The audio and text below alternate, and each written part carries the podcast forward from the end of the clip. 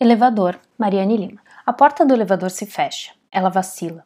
Dedos trêmulos apertam os botões.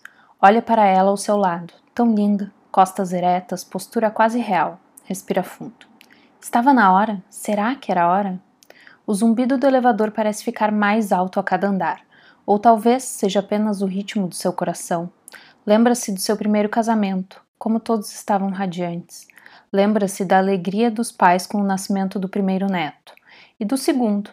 Formaram uma família feliz por um tempo, perfeita no porta-retratos. Será que estavam prontos?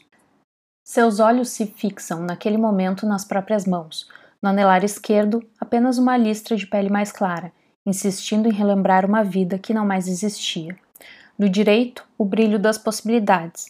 Estava feliz com ela. Seus pais haveriam de reconhecer isso, mas seriam capazes de deixar os preconceitos de lado?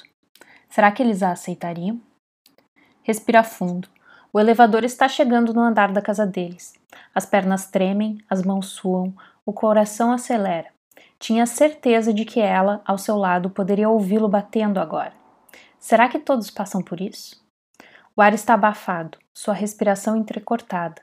O elevador parece ficar menor a cada andar que passa. Ela abre os braços, consegue tocar as duas extremidades opostas do elevador. Fica assim para garantir que as paredes não estão se fechando nela. Será que conseguiria falar? Ainda toca as paredes do elevador, mas agora seus braços estão dobrados ao lado do corpo. Está nauseada, sua visão está turva. Abaixa a cabeça buscando ar. Sente a sua voz ficar presa na garganta. A mão dela está nas suas costas agora, encorajando-a. Tenta focar-se nisso, a mão dela, nas suas costas, e respira fundo. Não poderia mais manter o segredo. A porta se abre, a luz do corredor invade o elevador. Ela lhe dá a mão. Só há uma coisa a se fazer.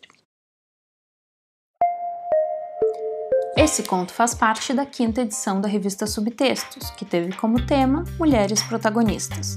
Se você quiser conhecer a revista e baixar para ler gratuitamente, você pode fazer isso em www.escritorbrasileiro.com.br/subtextos. Você pode também mandar o seu conto para nós.